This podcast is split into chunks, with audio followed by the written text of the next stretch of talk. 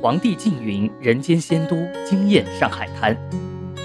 在浙江的南部，有一个距杭州只有一个半小时车程的小县城，它错落有致的明清古建遗存，清一色的灰色建筑群落，仿佛是诗画中才有的景色。《楚乔传》《花千骨》等剧组都在此取景。它就是位于丽水西北部的缙云县。缙云二字就是五彩祥云的意思，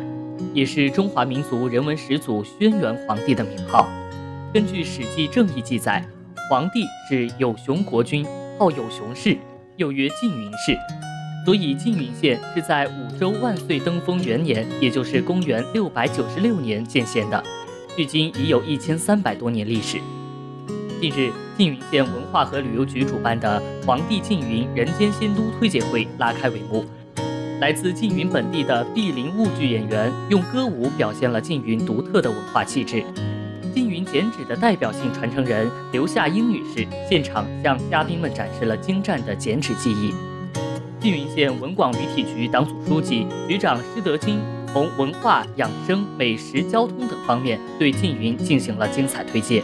同时，他发出诚挚邀请，希望更多的上海朋友来到缙云，一起去爬最险的山峰，一起去滑最长的水漂，一起去驾最酷的车，一起去走最美的绿道，一起去看最优美的山水。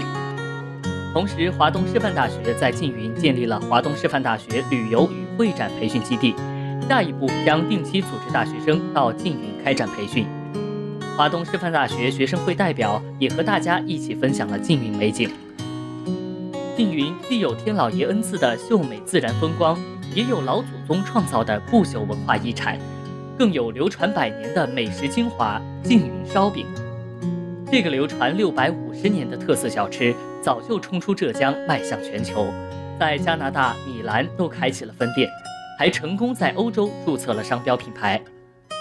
缙云烧饼虽然在全国各地都有卖，但是在缙云的烧饼才是最原汁原味的。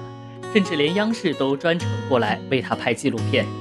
在缙云的街头，一家不起眼的小店面，一个冒着热气的老烧桶和一位满手伤痕的老师傅，做出让人念念不忘的美味。这不是已经听得垂涎三尺了？国庆节马上就要到了，快去缙云走一遭吧！